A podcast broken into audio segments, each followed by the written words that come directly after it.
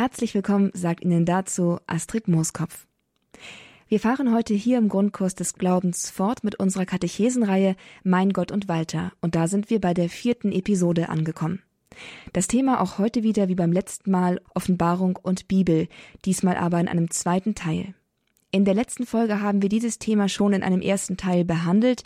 Da ging es vorwiegend um die Entstehung der Bibel, ihre Geschichte, die Aufteilung und um einige grundlegende Fragen, was ihre Bedeutung angeht. Heute wenden wir uns der Bibel insbesondere mit Blick auf das Neue Testament zu. Und da kommen wir in der zweiten Hälfte der heutigen Sendung wieder ins Gespräch mit dem Erfinder sozusagen dieser Katechesenreihe. Es ist Kaplan Johannes Maria Schwarz. Er führt uns gleich durch die Episode, er gibt da die Zwischenerklärungen und wird uns dann später live aus seiner Einsiedelei in Piemont zugeschaltet sein für Fragen, die dann noch offen geblieben sind oder für einige Punkte, die wir noch einmal genauer besprechen müssen. Aber jetzt wieder erst einmal die Katechese mit dem Thema Offenbarung und Bibel. Sie hören heute den zweiten Teil dazu.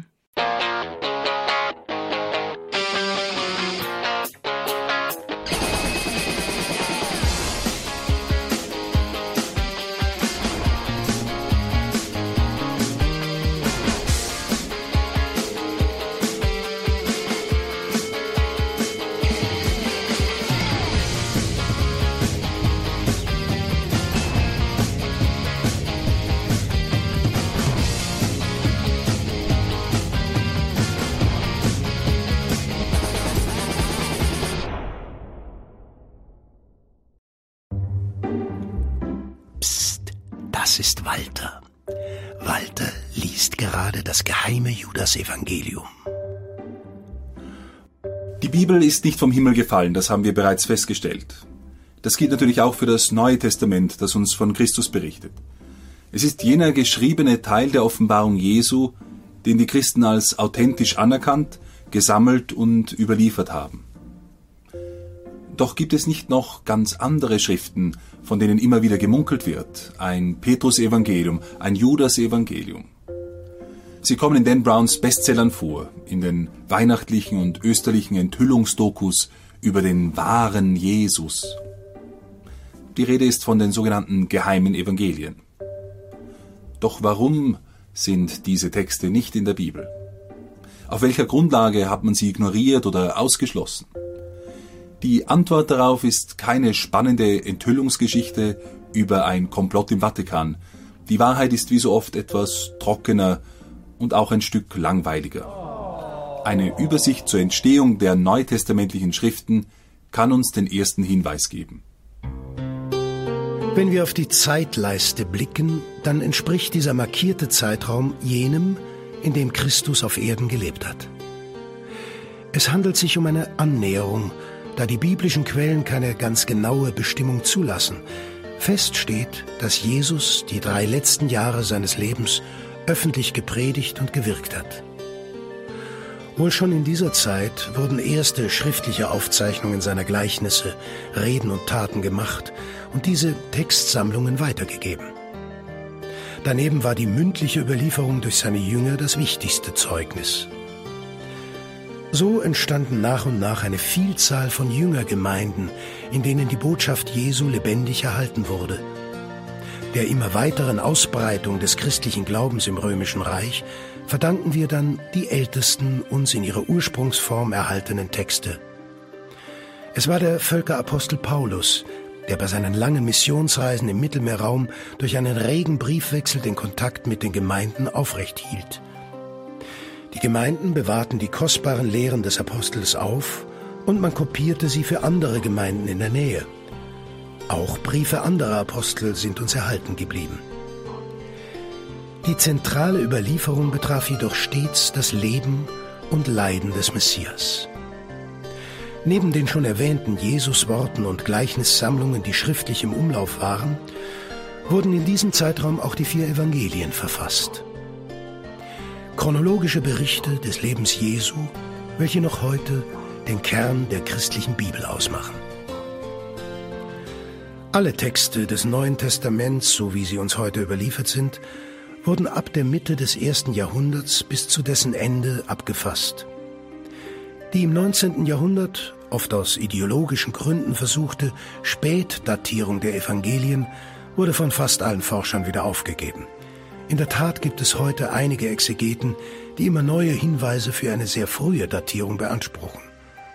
Soweit die Entstehung der Texte des Neuen Testaments. Das Christentum entstand nicht in einem religiösen Vakuum. Es gab viele Religionen und religiöse Strömungen. Gerade in den Gebieten des ehemaligen hellenistischen Großreichs, da gab es nicht nur eine Mischkultur, sondern auch viele Mischreligionen. Und in diesem Klima wurden zwischen dem zweiten und vierten Jahrhundert eine Reihe von weiteren Texten verfasst. Einige davon stammen von christlichen Splittergruppen, aber die meisten sind außerhalb des eigentlichen Christentums entstanden. Sie verbanden christliche Traditionen und Lehren mit ihrer eigenen Vorstellungswelt. Um diesen Schriften Autorität zu verleihen, hat man sie unter dem Namen eines Apostels verfasst. Und manchmal fanden diese Texte auch den Weg in christliche Gemeinden. So ist uns die Warnung des Patriarchen von Antioch erhalten, der eine kleine Gemeinde in seinem Gebiet darauf hinweist, dass das Petrusevangelium, das dort manchmal im Gottesdienst verlesen wurde, nicht authentisch sei. Das Petrusevangelium vertrat die Lehre des Dozetismus. Diese leibfeindliche Anschauung verbreitete die Ansicht, dass Christus zwar wirklich der Sohn Gottes sei, aber gar nicht ein leiblicher Mensch geworden ist. Das Körperliche, das Materielle, das ist schlecht und Gottes unwürdig. Die gewiss größte Zahl dieser Texte ist unter dem Einfluss des Gnostizismus entstanden. Der Gnostizismus ist weniger eine Religion als eine religiöse Strömung. Der Name kommt aus dem Griechischen für Erkenntnis, Gnosis. In diese Erkenntnis wurde man meistens stufenweise eingeführt. Man musste also ein Eingeweihter sein. Und bei manchen dieser Strömungen gab es dann sozusagen Passwörter, damit man nach dem Tod die einzelnen himmlischen Sphären aufschließen konnte und somit in die höchste Stufe kam. Von dieser Tatsache, dass viele dieser gnostischen Lehren geheim waren und dass man ein Eingeweihter sein musste, um in sie eingeführt zu werden, leitet sich nach einer Ansicht auch der Name Apokryphen für die Gesamtheit dieser Texte. Apokryph kommt vom Griechischen und bedeutet verborgen. Der Ursprung des Gnostizismus liegt im syrisch-persischen Raum im 6. Jahrhundert vor Christus. Durch den Einfluss des Hellenismus wurde er zu einer dynamischen Mischreligion aus griechischer Philosophie und Religion, Seelenwanderungslehre, Zoroastrismus mit babylonischen und ägyptischen Religionselementen. Die Grundthemen beschrieben einen Kampf zwischen einem guten und einem bösen Gott. Dabei gilt alle Materie als schlecht. In einem mythischen Drama kämpft der Mensch um seine Befreiung aus dem Irdischen in ihm lebt ein göttlicher Funke, der gefangen ist in Leib und Materie. Im römischen Reich verbreitete sich das gnostische Gedankengut vom Osten her und traf ab dem zweiten Jahrhundert verstärkt auf das Christentum. Eine Reihe gnostischer Sekten griff christliche Elemente auf und verfasste den Großteil der sogenannten Pseudoevangelien. Durch die Flut an neuen, aber nicht authentischen Texten überlegte die Kirche, einen Schriftenkanon festzulegen, das heißt alle maßgeblichen und echten christlichen Schriften zu sammeln und klar von den neuen Texten abzugrenzen. Zwei Kriterien dienten dabei zur Festlegung.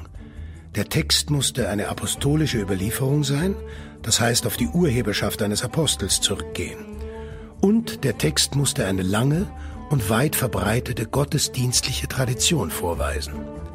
Beide Kriterien mussten erfüllt werden. So schieden selbst viele gute frühchristliche Texte wie der Hirt des Hermas oder der Brief des Barnabas aus. Sie konnten eben nicht einen Apostel als Urheber aufweisen.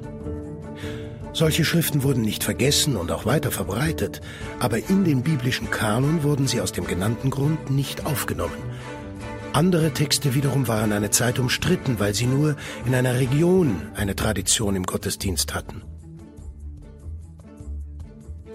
In Bezug auf die Apokryphen wurde nicht alles schlichtweg abgelehnt. Schließlich mischten sie echte Traditionen mit ihrer eigenen Vorstellungswelt. So haben manche Erzählungen des Thomasevangeliums vor allem in der kirchlichen Kunst des Ostens Eingang gefunden.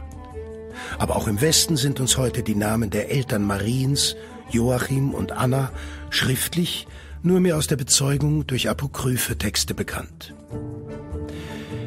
Mit der Formung eines Kanons verbindlicher Schriften wurde das wichtigste Ziel in der Auseinandersetzung zwischen Christentum und Gnostizismus erreicht.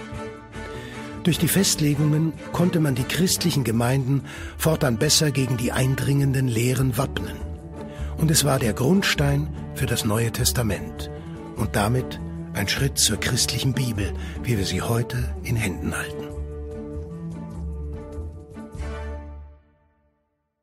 Nur schon dieser kurze geschichtliche Abriss zeigt, wie die Behauptungen eines Dan Brown gezielt in die Irre führen. Sakrileg, der Da Vinci Code, ist zwar nur ein Roman, aber die Einleitung behauptet, sich für diese Geschichte auf Fakten zu stützen. Brown stellt folgende Unwahrheiten in den Raum. Die Kirche und ihre Bibel verschweigen und verschleiern den echten Jesus. Dazu ist zu sagen, dass es gerade umgekehrt die im zweiten bis vierten Jahrhundert entstandenen gnostischen Texte es sind, die den echten Jesus verschleiern.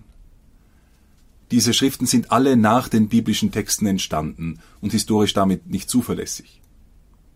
Zweitens wirft Braun der Kirche vor, die anderen Evangelien geheim gehalten zu haben. In Wahrheit ist jedoch ein großer Teil der gnostischen Texte überhaupt nur durch Zitate ihrer christlichen Gegner erhalten. Irenäus von Lyon war ein solcher Sammler von Irrlehren. Er zitiert und widerlegt sie in einem eigenen Werk. Und nur durch ihn wussten wir zum Beispiel von einem gnostischen Judasevangelium, bevor man es vor einigen Jahrzehnten erst in der Wüste von Ägypten gefunden hat. Dass die Christen ganz grundsätzlich nicht die Schriften ihrer Gegner sorgfältig weitergaben, das kann ihnen kaum zum Vorwurf gemacht werden. Neben diesen haltlosen Behauptungen gibt es auch viele fantasievolle Erfindungen. So lässt er zum Beispiel eine Figur in seinem Roman sprechen, das Evangelium des Philippus ist eines der frühesten christlichen Dokumente. Und dann wird der Text zitiert. Und die Gefährtin des Erlösers ist Maria Magdalena.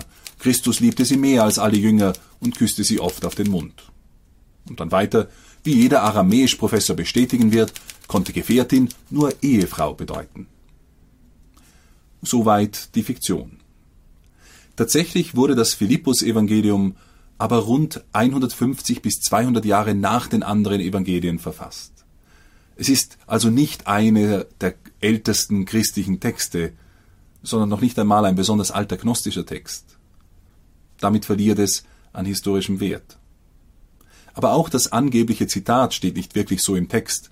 Es sind nur Fragmente erhalten. Und übrigens nicht auf Aramäisch, wie Braun meint, sondern auf Koptisch.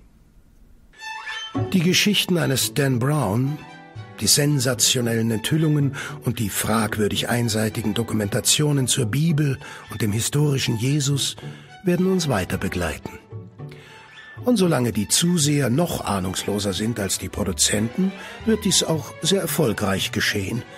Denn nichts scheint den Menschen so sehr zu faszinieren wie eine gute, dunkle Verschwörungstheorie. Und wenn der Vatikan seine Finger im Spiel haben soll, dann umso besser.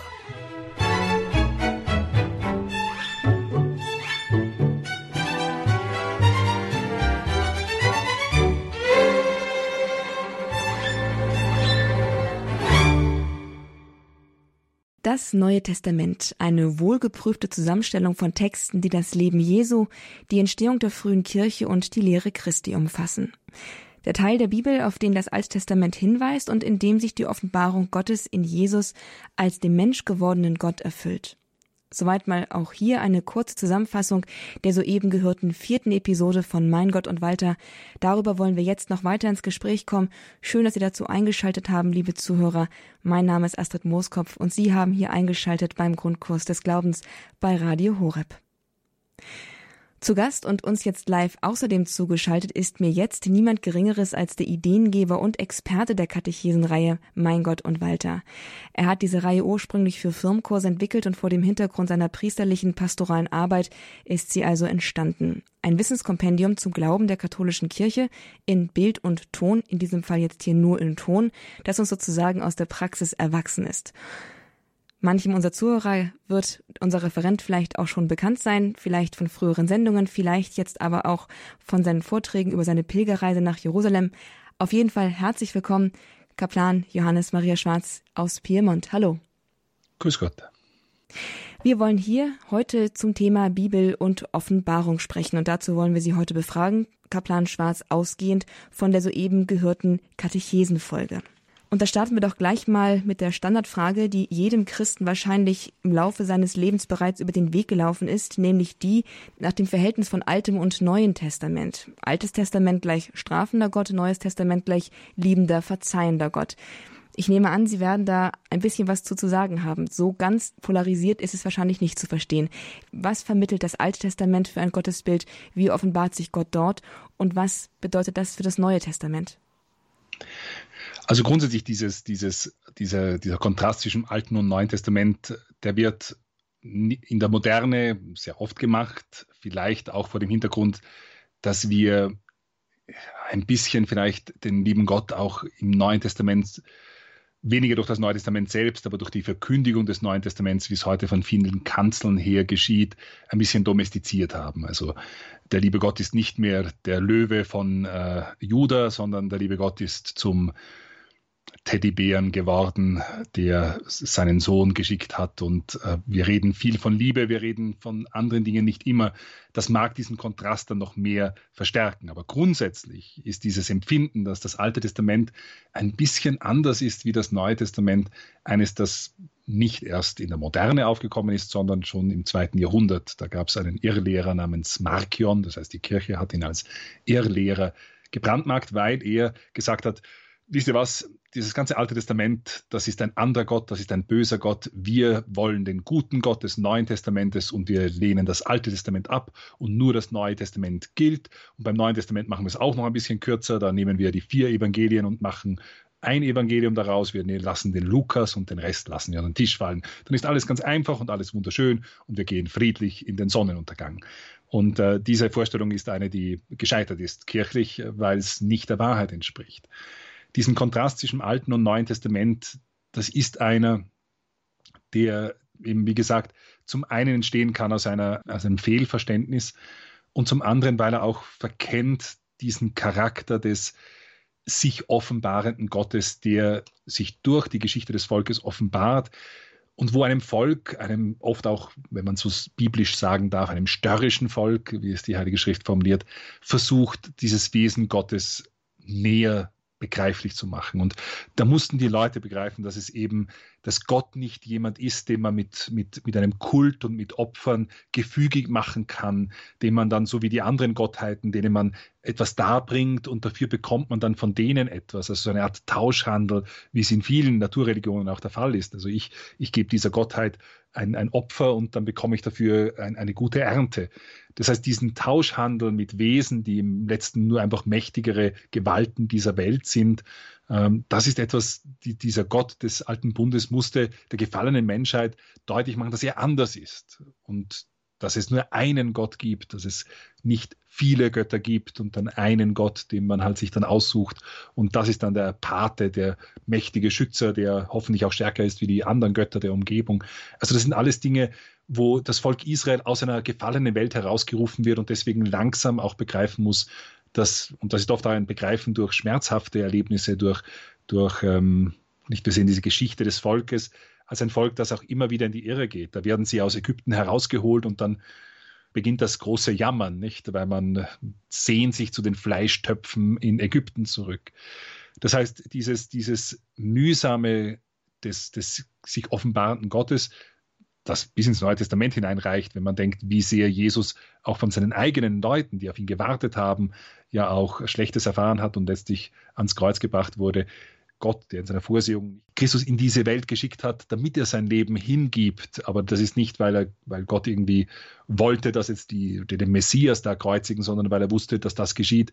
Und weil in dieser Kreuzigung, in dieser Hingabe des Lebens eigentlich das neue Leben entstehen kann, weil der Akt der Liebe, der bereit ist, sogar das Leben hinzugeben, das ist, was die Lieblosigkeit aller Sünden aller Zeiten aufwiegen kann. Also wir, wir haben hier eine, eine, eine eine kontinuierliche Offenbarung und Selbstoffenbarung Gottes, die manches Einfache zuerst erklären muss, bevor wir in die Tiefe vordringen. Und als die Zeit erfüllt war, kommt dann eben Christus und er spricht dann nicht mehr als jemand, wie ein Prophet, über Gott, sondern er spricht als Gott zu uns, als der, das ewige Wort des Vaters, das Fleisch geworden ist. Und darin offenbart sich dann der Wille. Aber es musste dieses Volk vorbereitet werden auf diesen Messias und damit auch aus dieser gefallenen Welt herausgelöst werden und durch Gebote, auch, auch Reinheitsgebote und so weiter, zu einem heiligen Volk werden, das sich auch versteht als solches, das sich nicht vermischt und den anderen Göttern huldigt, wie es oft genug in der Geschichte getan hat, sondern eben gerufen ist, diesem einen Gott Israels treu zu sein, dieses eine Volk, das Gott sich erschafft, nicht weil ihm die restlichen Völker egal sind, sondern weil durch dieses Volk diese universale Botschaft, diese Sendung, die Israel hat, in die ganze Welt hinaus eben dann in Christus und durch Christus dann in der Kirche Wirklichkeit werden sollte. Also wir sehen hier eine gewisse Progression, eine, ein Fortschreiten der Offenbarung, ein Zurückholen der Menschheit aus der Verlorenheit, die gleich in den ersten Seiten der Heiligen Schrift beschrieben ist. Also das Alte und das Neue Testament sind nicht zwei verschiedene Texte, die zwei verschiedene Götter offenbaren, sondern es ist die eine Offenbarungsgeschichte des einen Gottes, und wir sehen hier eine, ein tiefer Hineinfinden bis hin zur Fülle der Offenbarung, die in Christus dann gegeben ist. Und welche Rolle spielt das Alte Testament für uns Christen heute? Denn wozu brauchen wir denn diese ganze Progression, wenn doch Gott sich im Neuen Testament dann direkt an uns gewendet hat?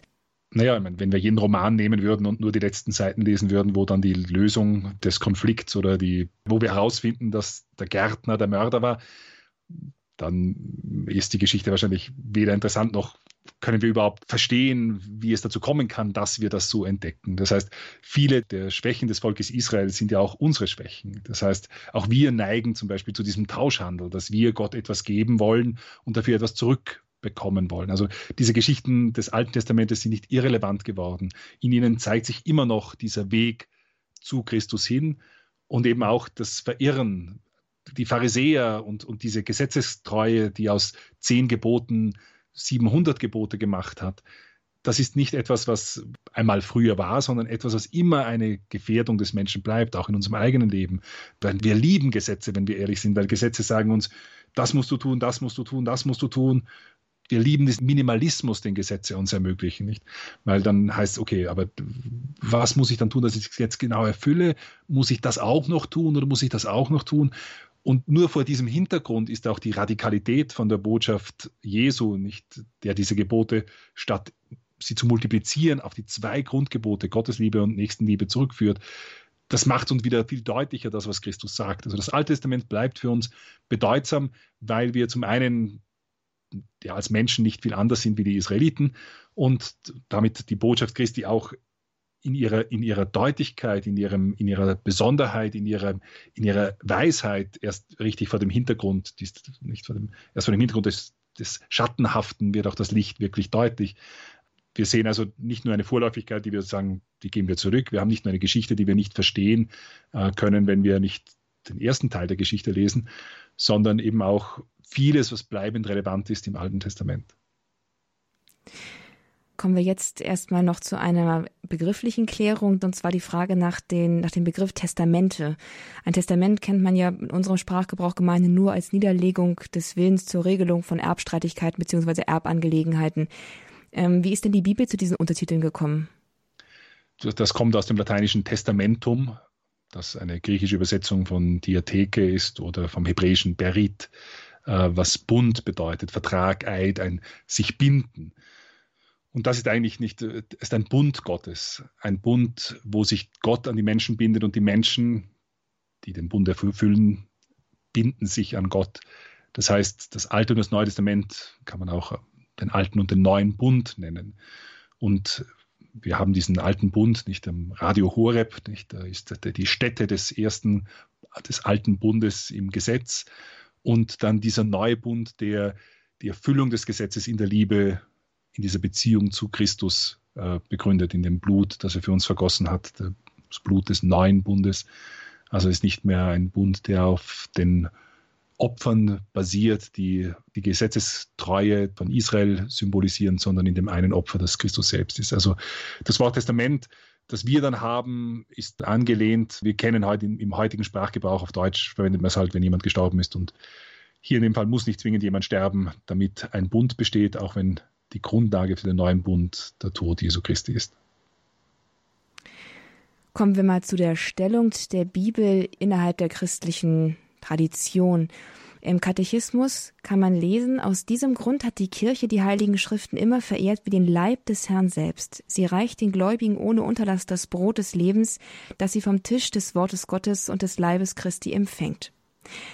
Mm, was heißt das? Heißt das, dass die Bibel so heilig ist wie die Eucharistie oder wie ist dieser Satz zu verstehen? Also dieser, dieser Satz, der aus, wenn ich das richtig im Kopf habe, äh, der Katechismus zitiert das, glaube ich, aus, aus De Verbum wiederum, also der, der Konstitution über die Heilige Schrift des Zweiten Vatikanischen Konzils. Das ist jetzt eine, eine ich sage jetzt einmal, eine, eine, eine Sprache, die versucht in Erinnerung zu rufen, dass uns im Wort, wir, wir glauben ja, das Wort Gottes ist Fleisch geworden in Jesus Christus. Und dann glauben wir, dass die Heilige Schrift Wort Gottes ist und wir glauben, dass dieses Wort Gottes, das ewige Wort Gottes, im Sakrament gegenwärtig wird, der Eucharistie. Und das sind diese verschiedenen Arten und Weisen, wie also Christus als der Logos, als dieses ewige Wort des Vaters unter uns gegenwärtig ist. Und das ist sowohl in der Heiligen Schrift, wie auch oder generell in der Offenbarung, wie sie weitergegeben wird. Der Logos wäre auch gegenwärtig in, in, in der heiligen Tradition der Kirche. Tradition mit einem großen T, würde man auf Englisch sagen, weil da kann man es auch mit kleinem t verstehen. Das wären dann die menschlichen Traditionen, die es noch gibt. Aber also das, was Teil der Offenbarung dieses ewigen Wortes des Vaters ist, das er der Kirche anvertraut hat, in der Heiligen Schrift oder in der Tradition, das ist also die, diese eine Gegenwart und natürlich auch die sakramentale Gegenwart Jesu Christi, dieses Wortes Gottes in der Heiligen Eucharistie. Wenn man fragen möchte, ist jetzt die Bibel so heilig wie die Eucharistie, dann kann man natürlich unterscheiden, weil die Art der Gegenwart eine andere ist. Also man könnte sagen, wir verehren Christus in der Heiligen Schrift, aber wir können Christus in der Eucharistie anbeten, weil er wahrhaft und wesenhaft gegenwärtig ist. Also wir, wir die Zeichen der Verehrung, nämlich die Heilige Schrift zu küssen, wenn man das, das gerade auch das Evangelium gelesen hat in der Heiligen Schrift liturgisch, das ist also ein Akt der Ehrerbietung. Und das ist aber immer noch eine andere Qualität, wie das sich auf die Knie werfen vor dem Allerheiligsten, weil Christus dort wahrhaft und wesenhaft gegenwärtig ist. Also diese Passage aus dem Katechismus drückt diese bleibende Gegenwart unter verschiedenen Gestalten äh, aus, aber bedeutet nicht zwingend, dass sie ident ist von ihrer Bedeutung. Kommen wir jetzt einmal zu einigen Sachverhalten, die in der Episode von Mein Gott und Walter heute sehr ausgiebig angesprochen worden sind, nämlich die Zusammensetzung und die Entstehung des neutestamentlichen Kanons.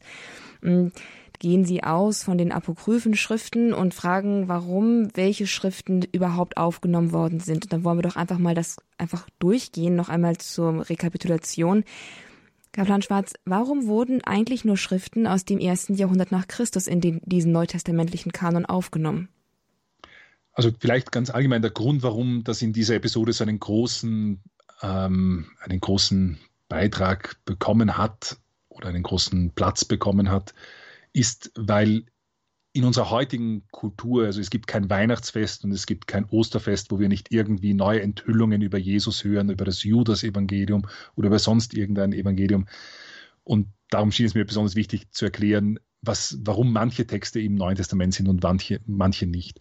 Und das erste Kriterium ist jetzt weniger so eine Zeitepoche, das ist das erste Jahrhundert, das ist noch sehr alt, das nehmen wir rein. Es gibt Texte, die aus dem ersten Jahrhundert sind, die nicht in der Heiligen Schrift sind. Also das erste Jahrhundert selbst ist nicht die Grenze, aber ungefähr das Jahrhundert ist traditionell deswegen, kann man als so eine, eine Schallmauer nennen, ist, weil nach der Tradition der letzte der Apostel, der gestorben ist, Johannes war und das geschah um das Jahr 100, weil er wohl um einiges jünger auch war wie Jesus. Man sagt, es ist der jüngste Apostel gewesen und weil schon die alte Tradition besagt, dass er sehr alt geworden ist, kann man davon ausgehen, dass er um das Jahr 100 äh, in Ephesus gestorben ist. Das ist die traditionelle Annahme. Und darum mit dem Tod des letzten Apostel, warum? Die Apostel waren unmittelbare Zeugen und Empfänger der Lehren Jesu. Und das ist vielleicht auch noch ganz gut zu sagen, generell für die Texte, die wir finden, sowohl bei den Evangelien, die von den Aposteln stammen. Also zwei der Evangelien stammen von Aposteln der Tradition nach, Matthäus und Johannes, während Markus und Lukas ja keine Evangelien sind, die einen Apostel als Autor haben. Das heißt nicht, dass sie ohne Bezug zu Aposteln sind. Markus würde man meistens sagen, ist eigentlich das Petrus-Evangelium, weil Markus ein Gefährte des heiligen Petrus war. Also dafür gibt es verschiedene Anzeichen und Indizien. Lukas hingegen war ein Gefährte von, Paul, von Paulus und von ihm haben wir auch das zweite Buch der, nach der Geschichte Jesu, das Geschichte des Leibes Jesu, der Kirche äh, in dieser Anfangszeit, nämlich in der Apostelgeschichte. Also wir haben einen Bezug zu den Aposteln, weil diese Zeugen sind des Evangeliums und, und der Botschaft Jesu. Also das würde ich sagen, sind die Gründe, warum diese Schriften, warum diese Schriften aufgenommen wurden und auch eben das erste Jahrhundert, weil das ungefähr mit dem Tod des letzten Apostels zusammenfällt. Zu der Apostel-Urheberschaft oder zu dem, dem engen Bezug zu den Aposteln gibt es noch ein weiteres Kriterium, das Sie in der Episode nennen, und das ist die lange gottesdienstliche Tradition. Und es mussten ja beide Kriterien erfüllt sein. Welche Glaubwürdigkeit verleitet eine lange gottesdienstliche Tradition solchen Texten? Also ganz allgemein haben wir in der Kirche ein, ein altes Prinzip, das heißt Lex orandi, Lex credendi. Äh, also das, die, die, sozusagen das Gesetz des äh, Gebetes, das Gesetz des Glaubens. Also diese Wechselwirkung von dem, wie die Kirche betet und was sie betet und was sie glaubt. Das ist etwas, was die ganzen Jahrhunderte hindurch immer wichtig ist, auch für verschiedene andere Dinge. Also wenn etwas im, im, im Gebetsschatz der Kirche und im Gebetsleben der Kirche stark verankert ist, dann ähm, ist, das, ist das ein Ausdruck auch des Glaubens. Wenn also ein Text sehr lange in der Kirche schon gelesen wird und, und, und verstanden wird, dann ist das etwas, was, was diesem Text eine Autorität gibt und ein Gewicht gibt. Das bedeutet eben nicht das alleine, dass das ausreicht. Wir wissen aus manchen Gemeinden, zum Beispiel die Gemeinde von Korinth, das wissen wir aus der Mitte des zweiten Jahrhunderts, hat einen Brief, den sie vom Apostel, nach, Nachfolger des Apostels Petrus, dem heiligen Clemens von Rom, bekommen hat, diesen Brief hat er geschrieben Ende der 90er Jahre, um einen Konflikt in Korinth äh, ähm, zu ordnen. Das ist wieder ein, ein kleiner Hinweis auf, auf die, die, Ausübung des Papsttums schon sehr früh in der Kirche. Also dieses, dieses, obwohl Korinth eigentlich viel näher wäre bei anderen Gemeinden, nicht bei Ephesus zum Beispiel, über den halben Mittelmeerraum schreibt hier äh, der Bischof von Rom, um ein Problem zu lösen. Hat auch mit der Geschichte Korinths ein bisschen zu tun. Äh, die, die eine, einen besonderen Bezug hat, auch zu den, von der Bevölkerung her zu den Italienern nach Julius Caesar. Aber das ist eine eigene Geschichte. Nur um zu sagen, dort hat man dieses, diesen Clemensbrief in der Liturgie gelesen. Und das hat ihn eigentlich, also den hat man behandelt wie Heilige Schrift aber dann, als es darum ging, die Texte zu nehmen, die, die für alle maßgeblich sein sollen, nicht nur für eine bestimmte Gemeinde vielleicht von besonderer Bedeutung, wenn es für die Gesamtkirche wichtig ist, dann hat man gesagt, okay, also was, was lesen wir schon seit Anfang an und was geht wirklich auf die Apostel zurück? Was, wo ist diese, dieser Bezug zum Apostel, äh, diese sogenannte Apostolizität, die dann das zweite Kriterium war, weitgehend, um, um festzulegen, welche Schriften maßgeblich, also kanonisch, das Wort kanonisch bedeutet maßgeblich, welche Schriften das sind. So viel mal also zu den grundlegenden Kriterien, welche Schriften warum eingefügt worden sind. Jetzt aber doch noch mal zu dem, naja, zu dem Inhalt dieses Neuen Testamentes. Die Evangelien machen nur ein Drittel des Neuen Testamentes aus. Das heißt, wirklich um das Leben Jesu geht es nur im kleineren Teil dieses Buches und die anderen Teile, naja, worum geht es da und welche Funktion erfüllen sie eigentlich jetzt? Also ich möchte natürlich sagen, das ganze Neue Testament dreht sich um Jesus, äh, weil nicht nur in den Evangelien, wo wir das Leben Jesu kennenlernen, sondern weil er eigentlich auch dann die Kirche als der mystische Leib Christi, der in die Welt hineinwirkt, das ist ja der mystische Leib Jesu und damit auch alles, was dann geschieht, von der Apostelgeschichte weg, in den Briefen, in den Gemeinden, das ist alles dieser Lebensvollzug dieses Leibes Christi. Also es, es geht um die Kirche, es geht um wie die Kirche Christus in die Welt getragen hat und wie sie ihn verstanden und verkündet hat. Also Christus bleibt zentral im gesamten Neuen Testament, aber die Perspektive ist nicht mehr eine der, der Nacherzählung des Lebens, davon haben wir diese vier Berichte, die vier Evangelien, sondern wir, wir haben, wie dieser Christus verkündet wurde in den Gemeinden, die dieser mystische Leib Jesu sind. Also das würde ich sagen, ist, ist die Funktion oder, oder der Teil. Also auch da wieder, glaube ich, gesammelt hat man das, weil man eine große Ehrfurcht hatte vor, den, vor dem Wirken der Apostel, vor denen, die Christus berufen hat, so wie die Zwölf, von denen dann Judas ausgeschieden ist und ein neuer Matthias gewählt wurde, von Paulus, der eine spezielle Berufung bekam vom Herrn selbst und sich gewandelt hat von einem Christenverfolger zu einem Verkünder Christi. Das ist auch eine sehr wichtige Figur, selbstverständlich als Zeuge für das frühe Christentum, weil eben es nicht nur, wie manchmal in der modernen Bibelforschung gesagt wird, ja, nicht die Jünger haben hier versucht, aus ihrem Trauma des Verlustes Jesu irgendwie dann so eine Geschichte zu spinnen. Nein, wir haben mit Paulus einen, der die Christen verfolgt hat, der also genau das Christentum kannte, sich gegen dieses Christentum gestellt hat, der aber in einer Begegnung mit dem Auferstandenen mit Christus, von der er selber schreibt, dann erkennt, was er tut und sich umkehrt und dann beginnt diesen selben Christus, den er eben noch verfolgt hat, zu verkünden. Paulus hat natürlich viel, viel Anteil am Neuen Testament von seinen Schriften her eben weil er dann von diesem Feuer fast in die Welt hinausgezogen ist, diese Gemeinden gegründet hat und einen großen Teil dieses Neuen Testamentes uns damit über diese Gemeinden dann in seinen Schriften erhalten ist. Wie sind denn eigentlich die Widersprüche innerhalb der Evangelien zu bewerten, zu verstehen? Äh, Sie hatten das auch schon in der letzten Episode so angerissen, dass es da Widersprüche gibt, die auch mitunter vielleicht auch Schwierigkeiten machen. Wie geht man damit um und wie erklärt man sich dem? Also ich, ich möchte hauptsächlich von, von anscheinenden Widersprüchen reden, also im Sinne von dem, dass es, es gibt Unterschiede, die in, in, der Art und Weise, wie manche Dinge dargestellt werden, die aber harmonisierbar sind. Und wie gesagt, diese Unterschiede sind nicht erst in der neueren Bibelforschung zutage getreten, sondern das sind alles Dinge, die, mit denen sich schon die ersten großen Theologen auseinandergesetzt haben, wenn sie nicht Synopsis, das ist ein Zusammenschauen, wenn man die drei Evangelien äh, der, die ersten drei Evangelien, Matthäus, Markus und Lukas, zusammenschaut, dann sieht man sehr viele Ähnlichkeiten, aber auch ein paar Unterschiede. Ähm, woher kommen die Unterschiede? Das sind nicht Widersprüche zwinglich. Also es gibt dann ein paar Unterschiede zwischen dem, wie zum Beispiel, wann Johannes die Passion legt und wann die Synoptiker die Passion legen.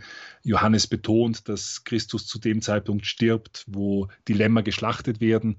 Äh, und das ist der Tag eigentlich der Vorbereitung auf das Paschamal. Das heißt, das wird dann erst, am, wenn man die Lämmer geschlachtet hat, die dann am Abend gegessen werden. Und während, während äh, ja, wir aus den Synoptikern wissen, dass das letzte Abendmahl im Rahmen eines Paschamal war. Und das kann man jetzt sagen, das ist ein Widerspruch. Aber das muss kein Widerspruch sein, weil da gibt es verschiedene Möglichkeiten, diese beiden Varianten zu harmonisieren und man kann der einen Version die Priorität geben und, an, und die andere dann entsprechend erklären oder umgekehrt. Also das sind keine modernen Phänomene. Ich würde sie nicht als Widersprüche bezeichnen, so sehr als, als primär einfach einmal als, als ähm, wie soll man sagen, als Unterschiede, die, die, die Erklär, einer Erklärung bedürfen. Und ich glaube, für die meisten lässt sich das machen, manchmal vielleicht auch, weil man sagt, okay, hier geht es um eine theologische Perspektive und das ist dem Autor so wichtig, dass er die chronologische Perspektive zum Beispiel, also das, was Zeitpunkt nach Zeitpunkt geschieht, das äh, außer Acht lässt. Der eine betont vielleicht, das Markus-Evangelium als ganzes Evangelium stellt ganz stark in den Vordergrund die Frage für den Leser. Der, der, Leser soll sich die Frage stellen, wer ist Jesus? Das ist die Frage, die immer wieder, auf die Markus immer wieder hinarbeitet. Und das ist natürlich dann auch der Grund, warum manche Begebenheiten vielleicht etwas Bestimmtes herausheben, was bei den anderen nicht herausgehoben wird. Also das sind so Unterschiede, die sich ergeben, aber die sind nicht per se Widersprüche im Sinne von dem, was man sagt, das sind ja zwei völlig verschiedene Dinge. Es gibt ein paar Dinge, die, wo die Harmonisierung schwieriger ist, aber ähm, grundsätzlich ist es, ist es nicht so, dass, dass hier Dinge unversöhnt nebeneinander stehen müssen. Wir haben jetzt darüber gesprochen, was in die Bibel hineingekommen ist und wir haben auch darüber gesprochen, dass die beiden Kriterien, die, die da angelegt worden sind, letztlich nur auf Schriften des ersten Jahrhunderts anzuwenden sind. Jetzt aber doch, doch nochmal die Frage, warum wird die Bibel nicht mehr ergänzt? Denn die Sendung der Kirche geht ja schon weiter. Christus hat sich zwar geschichtlich oder Gott hat sich geschichtlich in Christus zwar vor 2000 Jahren offenbart, aber er ist in den Himmel aufgefahren und er ist ja jetzt genauso lebendig wie damals, wenn nicht sogar viel gegenwärtiger lebendig in der Welt als vor 2000 Jahren. Warum werden zum Beispiel Offenbarungen, Einsprechungen, Erscheinungen, warum wird sowas eigentlich nicht in die Bibel mit aufgenommen, da sie ja auch irgendwie die Sendung der Kirche mit betreffen? Also die, die klassischen Privatoffenbarungen haben nicht denselben Rang wie die Offenbarung, die in Christus geschieht. Privatoffenbarungen werden verstanden als, eine, ein, als etwas, was Gott gibt, um vielleicht das eine oder andere zu vertiefen, nicht inhaltlich zu vertiefen so sehr, sondern eine, eine, eine, eine vielleicht eine, eine Regung im Herzen zu erwecken, die Menschen animiert, tiefer nach der Botschaft Christi zu leben. Aber es ist kirchliche Lehre, dass in Christus abschließend die Offenbarung gegeben ist. Also Gott hat in Jesus Christus sein Wort gesprochen. Dieses Wort ist Fleisch geworden. Dieses Wort hat uns alles gesagt, was zu sagen ist. Und äh, mit dem Tod des letzten Apostels, die noch Zeugen dieses Wortes waren, enden die direkten, unmittelbaren Zeugen ähm, die, die diesen, diesen Christus erlebt haben. Und dazu muss man verstehen, dass die Jüngerschaft, wenn die Jünger über Jesus erzählen, äh, in den Evangelien oder auch in den Briefen, dann muss man eines ganz klar verstehen. Wir, wir denken manchmal so, die, die, die sind drei Jahre mit Jesus herumgezogen und dann erzählen sie uns, wie das so war. Aber diese, dieses Rabbi-Schüler-Verhältnis, in dem die Jünger zu Jesus standen, war eines, wo sie seine Lehren angehört und immer wieder wiederholt haben. Das heißt, sie wurden ja auch schon zu Lebzeiten Jesu hinausgesendet mit einer Botschaft.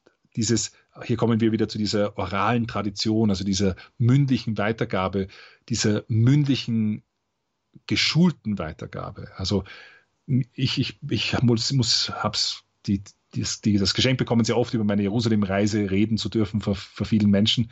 Und ich habe den Vortrag über 100 Mal gehalten, von einem kleinen Pfarrsaal bis zu großen, großen Sälen. Und ich habe den so oft gehalten, dass ich, ich muss den Text nicht vorbereiten. Ich sage fast immer dasselbe, weil alles hat sich eingependelt. Jeder Witz hat seinen Ort, jedes, ich weiß, wo die Lacher kommen und wo sie nicht kommen. Im, im Normalfall stimmt das auch quer durch die, die verschiedenen Provinzen hindurch. Manchmal kann es auch sein, dass man, dass Leute vielleicht einen anderen Zugang zum Humor haben in manchen Gegenden, die, der anders ist wie dort, wo ich herkomme. Aber wir haben, also wenn, wir, wenn man etwas sehr oft gehört, sehr oft äh, wiedergegeben hat, dann, dann hat man das, das ist ein antrainiertes Wissen. Und so muss man sich auch die Jüngerschaft vorstellen. Also die Jüngerschaft mit, die Jüngerschaft der Apostel war eine, wo man drei Jahre in die Schule gegangen ist und, und diese Lehren aufgenommen hat, diese Lehren wiedergegeben hat und somit auch verinnerlicht hat. Und das macht diese Offenbarung, die dann weitergegeben wird durch die Apostel so wichtig, weil sie aus diesem unmittelbaren Schülerverhältnis eben auch wirklich die Worte Christi weitergegeben werden und nicht nur, also die Apostel erzählen nicht zufälliges, ah ja, ich erinnere mich, da waren wir mal auf dem Tabor oder sonst irgendetwas, sondern das sind Dinge, die eingeprägt sind und, und, und durch Jahre auch der Verkündigung gefestigt und, und in einer Form gefestigt sind. Wir finden das schon in vielen alten Texten, auch bei Paulus finden wir Dinge, die, wo man sagen muss, das muss ein frühchristlicher Hymnus sein der ersten Kirche, die schon über viele Jahrzehnte, nicht, das ist schon Gebetstradition geworden, in einer fixen Form ähm, und so weiter. Das heißt, das sind alles Gründe, warum dieser Epoche bis zum Tod des letzten Apostels so eine besondere Bedeutung beigemessen wird, weil in Jesus Christus Gott ein für alle Mal sein Wort gesprochen hat. Wir hatten Propheten, die über Gott reden. Jetzt hatten wir den, der gekommen ist vom Herzen des Vaters und von dort Kunde bringt. Und das ist in Jesus Christus. Alles, was danach kommt, das, was wir Privatoffenbarungen nennen, das kann man annehmen, muss man aber nicht. Das hängt damit zusammen, dass wir oft, dass das nicht beglaubigt ist, zwingend durch die notwendigen Zeichen, so dass es alle ein für alle Mal glauben müssen. Äh, das gilt auch für, für anerkannte kirchliche Erscheinungen. Also wenn die Mutter Gottes uns etwas in Fatima oder so etwas mitteilt, dann ist das alles etwas, was uns erlauben soll, tiefer aus der Wirklichkeit, die Christus uns gegeben hat, ähm, zu leben. Und wenn man sich diese kirchlich anerkannten Botschaften ansieht, dann werden wir dort auch hören von Umkehr und Buße, von ein Hören auf Christus und so weiter. Das ist alles, das hat alles einen Rückbezug. Da ist eigentlich nichts, da geschieht nichts Neues. Ähm, manchmal gibt es vielleicht prophetische Worte, die für unseren konkreten Kontext eine Rolle spielen, aber wir vielleicht auch oft nicht immer in der Lage sind, sie zu deuten. Das sind alles Dinge, wo uns der Himmel ein Stück weit entgegenkommt, aber das ist nicht Teil der Offenbarung. Und es ist auch niemand verpflichtet, eine Privatoffenbarung anzuerkennen, noch nicht einmal eine kirchlich anerkannte Offenbarung. Also das heißt, wenn jemand sagt, dass nicht, die kirchliche Anerkennung bedeutet im letzten nur, dass die Kirche erlaubt, dass diese, dass man, man hat festgestellt nach Abschluss dieser Erscheinungen dort, dass nichts im Widerspruch ist zum Evangelium und darum anerkennt die Kirche das. Aber die Kirche sagt selten, also die, die, Kirche sagt, die Kirche sagt eigentlich nur, dass man kann das verbreiten, weil es dem Evangelium dient und weil es nicht im Widerspruch steht. Aber es, es kann keine neue Offenbarung geben. Das ist unter anderem eine, eine der Thesen, die die Montanisten hatten. äh, die eben so stark auf Neuoffenbarung gesetzt haben, weil sie geglaubt haben, da geht es dann noch weiter. Aber das ist eine Irrlehre, die die Kirche schon im zweiten Jahrhundert verurteilt hat. Das, was Sie über das Verhältnis der Jünger und Jesus da eben gesagt haben, das ist sehr interessant, gerade auch vor dem Hintergrund dessen, was Sie in der Episode ansprechen mit dem, ähm, naja, Bibelthriller von Dan Brown. Mm, ich habe mir so überlegt, als ich mir das angehört habe und dann im Vergleich dazu die Bibel mal so mal so reingelesen habe, in der Bibel kommt tatsächlich das alles ziemlich trocken daher. Wenn man so ein Bibelthriller, so einen modernen Roman sich mal zur Hand nimmt, da ist es alles lebendig und da hat man irgendwie was das Gefühl, das ist jemand, da lernt man jemanden kennen mit den Emotionen, mit den Charakterzügen und dem modernen Menschen ist sowas doch schon ziemlich wichtig und auch der moderne Anspruch im Glaubensleben ist ja, dass man ein persönliches Verhältnis zu Christus entwickelt, zu Jesus als Person. Kann die Bibel dafür überhaupt herhalten, dass man Jesus auf diese Weise so persönlich kennenlernen kann, wie es, naja, ich sag, ich nenne es den modernen Anspruch, aber wie man es vielleicht sich heutzutage wünscht? Also den Brown lassen wir wieder mal außen vor, weil der er hat zwar einen thematisch-biblischen Thriller geschrieben, der aber wenig mit der Bibel gemein hat. Aber wenn man jetzt zum Beispiel die Maria Waldorta nimmt, deren zig Bände sehr ins Detail gehen und diesen, diesen Jesus lebendig machen, ich kann schon verstehen, wann, warum das vielleicht für manche ein Bedürfnis ist. Ich verstehe auch, dass es für manche eine Hilfe ist im persönlichen Glauben.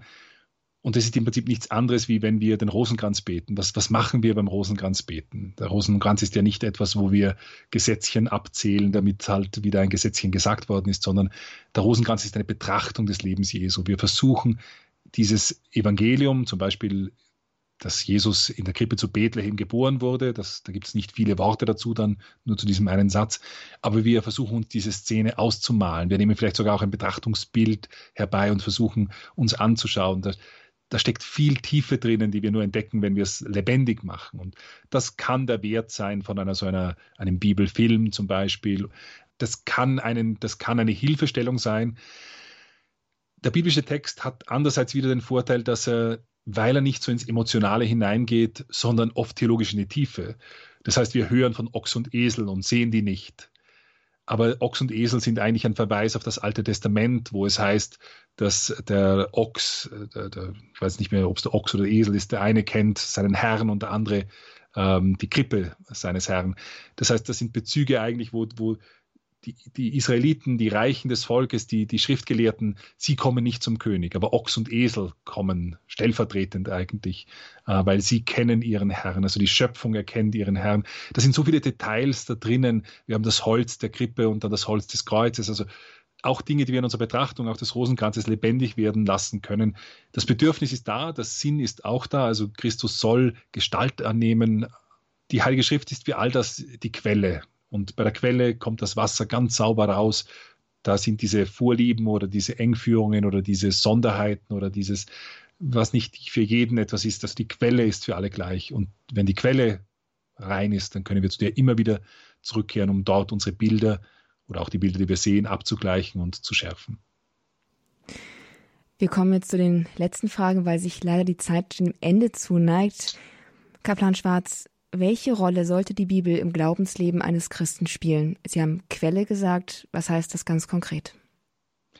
Ja, also für uns ist sie auch eine Quelle und zwar eine Quelle auch immer wieder der Erneuerung. Also ich glaube, der Christ sollte sehr viel Zeit damit verbringen, das Evangelium zu lesen. Ich bin der Erste, der sagt auch natürlich das Alte Testament, also die Bibel ganz allgemein. Es gibt jetzt zum Beispiel eine sehr schöne Aktion für die, die Englisch sprechen. Das ist uh, The Bible in a Year mit Father Mike Schmitz. Das ist ein Podcast, wo man die ganze Bibel durchliest, wo man jeden Tag nach einem Plan, damit man die ganze Bibel innerhalb eines Jahres liest, werden ein paar Kapitel. Jetzt sind es zum Beispiel, nicht am Anfang waren es dann zwei Kapitel aus Genesis und dann noch immer irgendein anderes Buch, die, ähm, wo ein Kapitel gelesen wird. Jetzt am Anfang waren es viele Psalmen. Ich habe ein bisschen reingehört, fand das ganz eine gute Idee. Ähm, nicht, das ist etwas, um die Bibel lebendig zu machen und dann kommen immer Gedanken von diesem Priester, der dann dazu Erklärungen gibt, äh, was dort vielleicht in diesen, diesen Stellen steckt. Das ist gerade beim Buch Genesis nicht so einfach, weil zum Buch Genesis könnte man eine eigene Reihe machen, die ein ganzes Jahr dauert, weil so viel drinsteckt. Das ist manchmal nur angerissen. Es wird andere Bücher geben, wo das ein bisschen trockener sein wird, nicht? Äh, wenn man dann die, die Gesetzestexte nimmt, die dann äh, später in den Büchern Mose vorkommen. Also da, das wird dann vielleicht ein bisschen mühsamer, dort dann Nahrung zu finden, wie jetzt in diesen ersten Kapiteln. Aber grundsätzlich ist das zum Beispiel eine Gelegenheit, um die Heilige Schrift zu entdecken als Ganzes. Am wichtigsten ist das Neue Testament, aber natürlich kann man, kann man auch das Neue Testament viel tiefer erkennen, wenn man zum Beispiel das Buch Daniel im Hinblick auf Jesus liest. Aber diese, diese Querverbindungen, die muss man kennen. Und also wenn jemand die Frage hat, wie soll ich die Heilige Schrift angehen in meinem persönlichen Leben, dann würde ich sagen, also zuerst vor allem das Leben Jesu, die Evangelien, die sollen mir, die, nicht die Kirchenväter haben diese ganzen Texte auswendig gekannt. Die haben die so oft gelesen, dass sie sie auswendig wussten. Das ist eine, eine, eine Übung und eine Tugend, die wir weitgehend verloren haben. Aber alles, was ich auswendig kann, das, das, das legt sich in mein Herz. Das ist mir bei jedem, bei jeder Gelegenheit sofort im Sinn. Da kann ich zu jeder Gelegenheit daraus etwas schöpfen. Also das heißt, ähm, das ist etwas, wo ich sagen muss, das würde ich jedem empfehlen. Die Heilige Schrift sollte am Nachtkästchen sein und ich sollte jeden Tag ein Kapitel aus der Schrift lesen vielleicht auch das Tagesevangelium zu lesen und die Tageslesungen zu leben, äh, lesen aus diesem kirchlichen ähm, Kontext heraus. Jetzt haben wir ja alle noch, leiden wir ein bisschen unter den, den ähm, Corona-Maßnahmen, die, die sich halt immer wieder dazu geführt haben, dass wir in der vergangenen Zeit nicht so viel Zugang hatten zu den Gottesdiensten, wie es, wie es schön wäre, oder wir haben es dann virtuell gehabt aber eben mit der Kirche mitzuleben, aus diesen Lesungen herauszuleben, die Tageslesungen, vor allem aber das Tagesevangelium, das zu betrachten, zu verinnerlichen, das Herz prägen zu lassen. Denn jedes Bild, wenn ich mir viele Horrorfilme anschaue, dann werde ich schlechte Träume haben, weil, ich, weil diese Bilder zurückkommen. Die kommen mir vielleicht untertags ständig unter. Wenn ich hingegen ständig das Leben Jesu betrachte, also die Evangelien anschaue, dann werden diese Bilder mein Leben prägen. Und ich werde in einer Situation, wo ich vielleicht dem Nächsten gerade sehr unwillig gegenüber bin, werde ich aus dem Lesen des Evangeliums heraus sagen, okay, ich habe ja gerade gelesen wieder von, von dem, wie ich dem anderen vergeben soll, dann wird das lebendiger sein. Also ich kann nur jedem empfehlen, vor allem aus den Evangelien, aber grundsätzlich aus der ganzen Heiligen Schrift, äh, das Leben zu erneuern. Also das ist die Rolle der Heiligen Schrift, ist, dass wir unseren Glauben vertiefen, weil eben in Jesus Christus vor allem uns Gott als Gott begegnet sagt Kaplan Johannes Maria Schwarz hier im Grundkurs des Glaubens in Offenbarung und Bibel im zweiten Teil. Diesem Thema haben wir uns heute genähert im Rahmen der Katechesenreihe Mein Gott und Walter. Wir hörten den vierten Teil und sind darüber ins Gespräch gekommen. Vielen Dank an Sie, Herr Kaplan, dass Sie sich die Zeit da genommen haben und uns die Fragen so umfassend beantwortet haben. Gerne. Liebe Zuhörer, auch im nächsten Monat geht's weiter mit Mein Gott und Walter. Dann ein ganz großes Thema, nämlich der eine Gott. Und auch dann wieder im Gespräch mit Kaplan Johannes Maria Schwarz. Also unbedingt einschalten. Diese und die vorangegangenen Sendungen können Sie ohne Probleme auch noch einmal nachhören auf www.horeb.org in unserer Mediathek in der Rubrik Grundkurs des Glaubens. Auch ein CD-Mitschnitt der Sendungen können Sie sich beziehen, kostenlos bei unserem CD-Dienst unter 08328 921 120. Die Kollegen sind am Montag wieder für Sie da. Und Kaplan Schwarz, zum Abschluss dieser Sendung dürfen wir Sie um Ihren Segen bitten. Unsere Hilfe ist im Namen des Herrn, der Himmel und Erde erschaffen hat. Auf die Fürsprache der Seligen Jungfrau und Gottesmutter Maria, eure heiligen Namenspatrone und Schutzengel, Segne, stärke und behüte euch der dreinige Gott, der Vater und der Sohn und der Heilige Geist. Amen. Gelobt sei Jesus Christus. In Ewigkeit. Amen. Ein herzlichen Dank und Gottes Segen und auf Wiederhören nach Piemont. Und auch Ihnen, liebe Zuhörer, wünsche ich jetzt noch viel Freude mit unserem weiteren Programm. Für den Grundkurs des Glaubens war für Sie im Balderschwanger Studio heute wieder Astrid Mooskopf.